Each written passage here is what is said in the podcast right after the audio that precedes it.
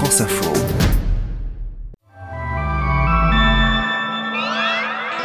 Vendredi 29 avril. Aujourd'hui, je me penche sur le business de la flemme. Elles sont en train de s'installer dans toutes les grandes villes françaises et elles suscitent de plus en plus de critiques. Comment fonctionnent les entreprises qui promettent de livrer nos courses en 10 minutes top chrono? Quelle société nous voulons en fait? C'est un débat de fond euh, sur est-ce que nous voulons une société euh, déshumanisée où chacun reste chez soi à faire ses courses dans euh, son canapé. Je reviens aussi sur le mystère des piqûres en boîte de nuit. J'étais au fumoir quand ça s'est passé et d'un coup j'ai commencé à sentir une douleur assez vive au niveau du bras et après un mal de tête assez intense. Et puis sur le bombardement qui a touché Kiev pendant la visite du patron des Nations Unies. Bienvenue, je suis Céline Aslo et c'est parti pour le quart d'heure. J'ai vu une boule de feu grande comme ça, comme une explosion. Moi j'étais dans ma chambre, près du mur, allongée sur mon sofa. Je n'ai pas réalisé tout de suite. Et il y a eu la deuxième explosion. Là, les fenêtres ont été pulvérisées. J'ai couru dans le couloir. Les éclats ont volé contre le mur, mes meubles se sont cassés. Je suis très choquée, je ne comprends pas encore ce qui s'est passé. Des bombes, des dégâts, des larmes, l'Ukraine en a connu beaucoup depuis le début de la guerre il y a maintenant un peu plus de deux mois. Mais les tirs qui ont touché la capitale hier soir ont aussi une portée symbolique. Alors certes, l'armée russe assure avoir visé seulement des sites stratégiques, des centrales électriques notamment, mais elle n'a pas choisi la date au hasard. Cela faisait deux semaines que Kiev n'avait pas été bombardé, et l'attaque est survenue juste au moment où le secrétaire général des Nations Unies, Antonio Guterres, était en visite pour apporter le soutien de la communauté internationale et pour témoigner du quotidien des habitants. Une fois de plus, les Russes montrent le mépris qu'ils ont euh, pour la vie humaine. Lui, c'est Jean-Maurice Ripper, ancien ambassadeur de France en Russie. Cette fois-ci, ils ajoutent le mépris qu'ils ont pour le droit international, pour la Charte des Nations Unies et ça ne lasse pas d'inquiéter sur euh, le fait que probablement, hélas, Vladimir Poutine est déterminé à continuer. Ces tirs seraient donc un message adressé à la communauté internationale alors que les États-Unis viennent justement de franchir un cap. Hier, Joe Biden a demandé au Congrès américain une rallonge budgétaire pour armer les Ukrainiens et la somme est énorme, 31 milliards d'euros. Le prix à payer pour ce combat est très élevé, mais rester les bras croisés face à cette agression reviendrait encore plus cher.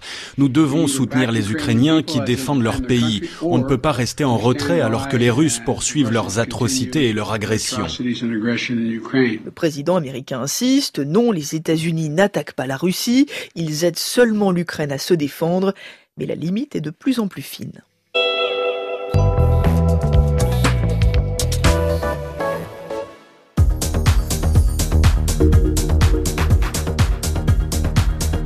En France, cela fait deux mois que les restrictions sanitaires sont levées, que les discothèques ont rouvert leurs portes et que le monde de la nuit s'est réveillé après deux années de sommeil forcé. Et on imaginait tous que cette réouverture allait être synonyme de joie, de légèreté. Mais la fête est un peu gâchée par un drôle de phénomène. Un peu partout en France, les témoignages se multiplient. Des clients de boîtes de nuit, de concerts ou de festivals découvrent sur leur corps de mystérieuses traces de piqûres. À Nantes, par exemple, 45 cas ont été portés à la connaissance des forces de l'ordre. Des enquêtes sont ouvertes, de nombreuses discothèques notent une baisse de leur fréquentation, mais personne ne comprend ce qui se passe. Et c'est Gaël Joly, journaliste au service police-justice de France Info, qui est venu m'en parler.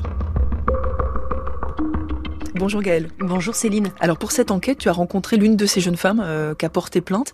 Euh, Qu'est-ce qu'elle t'a raconté? Qu'est-ce qui lui est arrivé en fait? Alors elle s'appelle Lali, elle a 20 ans. Elle est ressortie euh, le soir euh, de la réouverture des, des, boîtes de nuit. Elle était dans une grosse boîte de nuit à Nantes, dans le fumoir. Et elle raconte qu'elle a eu très mal au bras et très très très mal à la tête. Mais elle n'a pas fait attention. Et elle s'est dit, oh là là, c'est l'alcool. Elle avait un peu bu. Et finalement, elle, le lendemain, elle a découvert une espèce de piqûre. Elle m'a montré la photo, on voit une, pointe rouge avec euh, un hématome énorme. Mais elle s'est, elle s'est pas inquiétée et c'est finalement en voyant euh, sur Twitter des témoignages d'autres filles qu'elle s'est dit mon Dieu, mais c'est exactement ce qui m'est arrivé. Et ça, c'était quand même quelques jours plus tard. Et donc, elle a foncé aux urgences pour euh, faire les analyses toxicologiques et ensuite, elle est allée porter plainte à la police. Donc j'étais en boîte le mercredi, je l'ai vu le jeudi, mais j'ai pas du tout vu que c'était une piqûre au premier abord. Et euh, j'ai réellement euh, remarqué euh, que c'était une piqûre du coup le dimanche. Et après avoir vu, j'étais directement aux urgences. Du coup, ça m'a beaucoup effrayé de voir ça. J'étais un peu en panique le jour même. Je me suis dit, punaise, ça arrive vraiment, c'est réel. Dimanche soir, on m'a dit que c'était trop tard parce que le GHB est visible que quelques heures dans le sang après l'injection. Du coup, moi, j'ai été surtout faire des, bah, des analyses de sang pour voir surtout s'il n'y avait pas le VIH et des hépatites. Donc elle a décidé de porter plainte parce qu'elle a vu euh, des témoignages. Est-ce que ça veut dire que les autres victimes ont les mêmes symptômes? Est-ce que tout se ressemble finalement? Alors ce que me disait le procureur de Nantes euh, que j'ai rencontré, qui a ouvert 47 enquêtes, c'est qu'il y a autant euh, de symptômes que de personnes. Alors ce qui les surprend le plus, ce sont ces blackouts, ces, moments où on perd la mémoire, on perd conscience et elles se retrouvent comme ça le lendemain dans, les mains des, des hôpitaux. elles ont perdu la mémoire. Il y a celles qui vomissent, celles qui ont des malaises, celles qui ont mal, hein, tout simplement. Euh, ça, c'est la majorité, donc des, gros symptômes. Et puis, euh, il y a aussi celles qu'on pique et euh, qui n'ont absolument aucun symptôme et qui découvrent sur elles ce, voilà, ces piqûres. Donc c'est après, c'est assez étonnant finalement ce tableau clinique. Et qu'est-ce que disent les analyses finalement? Eh ben les analyses, elles disent rien. À Nantes, en fait, je suis allée à Nantes parce que euh, ils sont plus avancés. Euh, les, les, témoignages ont démarré plus tôt, et donc ils ont mis en place un protocole entre euh, le procureur et le CHU de Nantes, l'hôpital, et donc ils font des analyses dans les 6 heures pour espérer avoir euh, des résultats. Et en fait, malheureusement, et c'est beaucoup de frustration pour le procureur, c'est que pour l'instant, ces analyses n'ont rien donné. Comment on explique ça finalement? Mais alors, comment on explique ça? Euh, J'ai appelé un médecin pour comprendre. Est-ce que finalement, euh, on est passé à côté de quelque chose Est-ce qu'une substance est passée entre les mailles du filet? Et lui, il est très clair. Il me dit, soit c'est du GHB qu'on n'a pas réussi à identifier parce que finalement, pour lui, il dit que 6 heures c'est trop tard. Il faudrait le faire beaucoup plus vite. Euh, soit c'est une substance qu'on ne connaît pas et comme on ne cherche que des substances qu'on connaît, dans ce cas-là, on peut pas la trouver. On peut pas tout rechercher, même si ça coûte très cher de chercher déjà la moitié ou les trois quarts des substances euh, habituelles, quoi. Mais surtout, le problème, il est que 6 heures, on est presque déjà euh, dans la difficulté de retrouver le GHB. Les symptômes qui sont quand même euh, intenses, inhabituels, qui correspondent pas généralement à ceux que les personnes connaissent quand elles sortent en boîte de nuit et autres. Non, il y a vraiment un truc qui se passe. Oui, c'est pas une psychose collective. En attendant les résultats de l'enquête, euh, les autorités publiques, est-ce qu'elles réagissent? Est-ce qu'elles donnent des conseils déjà ou pas? Oui, on a vu euh, hier le ministère de l'Intérieur qui a diffusé un spot sur euh, Twitter en musique. alors, il y a deux choses à faire en fait. C'est ce que dit aussi les autorités de la santé. C'est un, aller porter plainte et ensuite faire les analyses toxicologiques le plus vite possible pour pouvoir avoir des résultats. Merci beaucoup, Gaëlle Jolie, bah, pour toutes ces explications. Merci d'être passé aujourd'hui dans le studio du quart d'heure.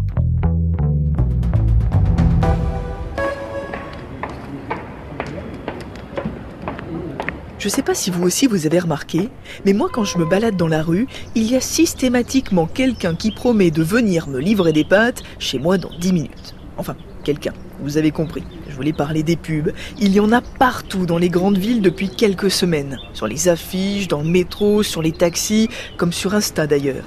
Des pubs pour ces services de livraison ultra rapides qui ont tous des noms très courts, Flink, Getir, Cajou, comme si on n'avait surtout pas de temps à perdre. Alors on a voulu vous demander à vous ce que vous en pensiez et si vous aviez adopté ces applis qui promettent de remplir votre frigo en un éclair. Salut le quart d'heure, c'est Jeanne Spicarolène et j'ai 25 ans. Alors, je commande à peu près là-bas euh, une fois par semaine, je pense. Tu peux faire tes courses pendant que tu es dans le métro en rentrant du travail, t'arrives, euh, tes courses euh, sont prêtes, sont là, devant chez toi, pas de pack d'eau à, à porter, etc. Donc pour moi c'est extrêmement pratique quoi. Salut le quart d'heure, c'est Andrea Sancy, j'ai 24 ans. Ça m'arrive de commander vraiment quand euh, je n'ai plus rien du tout ou alors quand j'ai vraiment la flemme de sortir pour être tout à fait franche. Après, je m'interroge beaucoup euh, sur la manière dont c'est fait, sur le management qu'il y a à l'intérieur, etc. Car je trouve qu'une livraison de course avec autant de choix de produits en 20 minutes, ça me paraît un peu étrange. On s'est dit justement que c'était une excellente idée d'aller regarder un peu dans les coulisses. Alors Leslie Larcher et Margot Kefelec ont enquêté pour le quart d'heure. Salut Margot. Salut Céline. Salut Leslie. Salut Céline. Alors racontez-moi comment ça se passe. Alors, imagine-toi, tu es en pyjama, il y a une pluie qui tape sur les carreaux, le frigo est vide, mais tu as la flemme de sortir. Ça peut arriver. N'importe quel jour de la semaine, de 8h à 23h, tu peux remplir ton panier virtuel en trois clics et un quart d'heure plus tard, top chrono, tu reçois tes gâteaux apéro ou ton gel douche directement chez toi. Figure-toi que ça, ça porte un nom, c'est le quick commerce. Alors, qui sont les entreprises justement de ce quick commerce? Eh ben alors entre 2019 et 2021, il y a des sociétés du monde entier qui sont vraiment ruées sur le quick commerce pour essayer euh, de s'emparer du marché. En France, aujourd'hui, il y a une dizaine d'entreprises euh, installées euh, dans les grandes villes et une seule est française, c'est Cajou. Alors, pour le business model, c'est celui de la start-up. Hein. Donc, elles ont toutes fait des levées de fonds de plusieurs millions, voire milliards d'euros. Et puis, à leur tête, en France en tout cas, on retrouve le même profil de dirigeants, des hommes, en moyenne 30 ans, et puis qui sortent d'école de commerce ou d'ingénieur. Le seul qui a accepté de nous rencontrer, c'est Alec Dent. Il a 32 ans et c'est le directeur général de Getir en France. Getir, ce sont les pionniers du quick commerce, créé en 2015 en Turquie, arrivé en France en 2021 et je suis allée au siège français de l'entreprise à Paris, dans un grand espace de coworking, pour discuter avec Alec Dent. Les paniers vont changer euh, au fur et à mesure du moment dans la journée ou, dans la semaine. Donc par exemple, un vendredi soir, ça va ressembler un peu plus à un apéro, euh, mais un, lundi matin, ça va être, euh, j'ai pas eu le temps de faire les courses le dimanche, donc c'est plutôt des produits pour le petit déjeuner et peut-être pour le dîner du soir même un des types de produits les plus fréquents, c'est les fruits et légumes parce que ça a beaucoup de sens d'acheter ça quand on a envie de le consommer et non pas de, de, faire un stock dans son frige pendant plusieurs jours. Alors je t'avoue que la livraison de brocoli, je m'y attendais pas trop. Hein. oui, moi aussi ça m'a étonné. Après, ils n'achètent pas que des fruits et des légumes parce que dans un panier moyen, il y a entre 8 et 12 articles. En revanche, il y a quand même moins de choix. Sur une appli, il y a 10 fois moins de produits que dans un supermarché. Est-ce que c'est plus cher? Alors selon Alec Dent, non. Lui, il me dit que c'est le même prix qu'une supérette de ville. En fait, les applis vous font payer les frais de livraison, mais elles reposent sur le même modèle qu'un supermarché. Elles achètent les produits en gros, les revendent plus cher et se font de la marge dessus. est-ce qu'elles sont rentables, ces entreprises? Ça, c'est la question. Chez Getir, on préfère être discret, histoire de ne pas donner d'infos aux concurrents, mais ils sont tous dans le même bateau, ils ont besoin de lever de fonds pour vivre et se développer. Avant, en fait, de pouvoir livrer une commande, nous, il faut qu'on crée notre G-Store, euh, il faut qu'on achète des produits, il faut qu'on emploie des livreurs, ce qu'on fait en CDI. Euh, il faut effectivement qu'on fasse du marketing. Et tout ça c'est avant de, de, recevoir un revenu. Donc c'est pour ça qu'il faut investir euh, en amont. Euh, mais ce qu'on voit en Turquie où on a euh, voilà 7 ans d'expérience, c'est que le client en fait il va énormément revenir et à ce moment-là on peut voir que c'est un, un, modèle rentable. Voilà, on comprend mieux pourquoi ils mettent le paquet sur la communication, plus de clients, plus de commandes et donc la possibilité d'être à terme rentable. Et comment ça marche? Comment on fait euh, pour arriver euh, chez un client un quart d'heure après la commande pour apporter des brocolis ou bien du gel douche? Alors ça repose sur deux choses, les livreurs et les entrepôts. Pour ce qui est des livreurs, on sent qu'ils ne veulent pas répéter les mêmes erreurs que Uber ou Deliveroo. Tous les dirigeants insistent énormément sur l'idée que tous leurs salariés sont en CDI, que les entreprises leur fournissent les vélos électriques, des téléphones, des gants. Mais bon, dans la pratique, c'est pas toujours aussi idéal. Ça, c'est un livreur d'une de ces entreprises de quick commerce qui nous l'a dit. Il a demandé à rester anonyme. Moi, au début, j'étais vélo. Les vélos, c'était même pas un peu électriques. Donc tu devais pousser, t'as la grosse montée, tu devais la prendre à pied alors qu'il pleuvait, c'était vraiment catastrophique. J'appelais le dépôt, personne ne voulait m'aider, c'était vraiment l'organisation, elle n'était pas ouf ouf. Alors ce qui explique tous ces cafouillages, hein, c'est la croissance hyper rapide et puis la concurrence aussi entre ces entreprises. Et ça, ça se ressent directement dans les entrepôts, selon un ancien salarié du quick commerce. Lui aussi a insisté pour rester anonyme. C'est compliqué de suivre le rythme. En fait. J'ai aimé euh, ce côté ambitieux de la boîte qui se développe très vite mais c'est peut-être ça aussi qui a rendu le travail compliqué, justement, le fait que ça se développe aussi rapidement.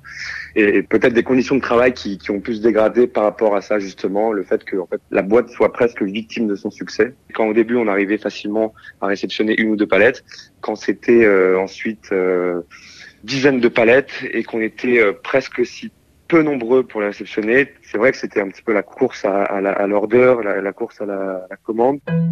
Alors la course à l'order, ça je connaissais pas. Alors l'order c'est la commande en bon français. La spécificité c'est que ces commandes, tu l'as dit, elles doivent arriver entre 10 et 15 minutes.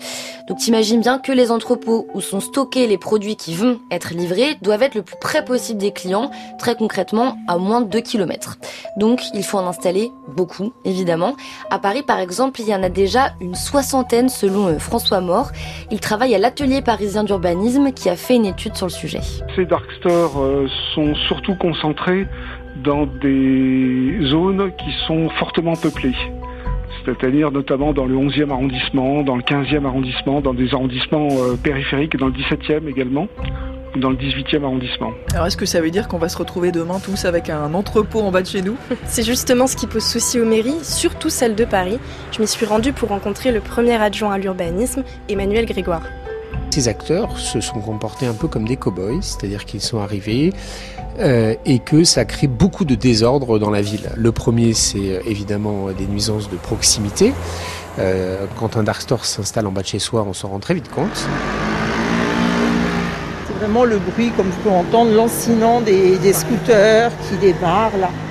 Voilà, c'est ça non-stop. Deuxième chose, des, une concurrence déloyale en tout cas qui pose question vis-à-vis du commerce euh, traditionnel. Et euh, notre idée n'a jamais été d'interdire, mais en tout cas, nous avons agi maintenant depuis plusieurs mois de façon extrêmement ferme pour euh, leur dire que quand on vient s'installer dans une ville, on ne le fait pas n'importe comment. Pour faire simple, la question c'était est-ce que ces dark stores sont des commerces ou des entrepôts? Et ça, ça change tout parce qu'on n'installe pas n'importe comment un entrepôt en plein centre-ville. D'ailleurs, sur les 60 dark stores parisiens, 45 n'ont pas demandé d'autorisation et sont donc considérés comme illégaux. Euh, à Lyon, la mairie écologiste est clairement et simplement contre l'installation de ces entrepôts. J'ai téléphoné à Camille Auget. Elle est adjointe à l'économie durable et locale et au commerce. Quelle société nous voulons en fait? C'est un débat de fond. Est-ce que nous voulons une société euh, déshumanisée où chacun reste chez soi à faire ses courses dans euh, son canapé ou au contraire est-ce qu'on veut une société du lien social et euh, les dark stores et les dark kitchens posent en fait euh, tout ce débat là. Bon, je crois que vous êtes en train de me dire qu'il faut que je prenne mon parapluie et que je sorte sous la pluie pour acheter mes gâteaux apéro, c'est bien ça tout compris. Merci à toutes les deux, Leslie Larcher, Margot Kefelec pour ce reportage dans le quart d'heure.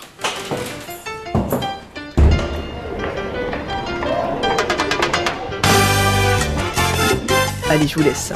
Je vous souhaite un très bon week-end, plein de flemme et de douceur, et le quart d'heure revient lundi.